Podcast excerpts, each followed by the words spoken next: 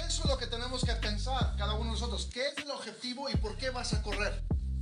Hay mucha gente que dice, bueno, ¿por qué es mejor en vez de gastar en la empresa? ¿Por qué no? Un ejemplo, vas y le das a la gente dinero para que se ayude. No. Lo que tenemos que hacer es enfocarnos en cuánta gente vamos a ayudar y ayudarlos para que se ayuden. Es más fácil darle el pescado a la persona, pero es mejor enseñarlos a pescar. Es mejor ayudar a la gente poder tener éxito. Es mejor no nomás sacarlos del hoyo por darle plata, enseñarles cómo salirse ellos solos. Y eso es lo que tenemos que hacer aquí. El dinero tiene valor. Para cada uno de nosotros depende el valor que tiene lo que tú vas a lograr hacer.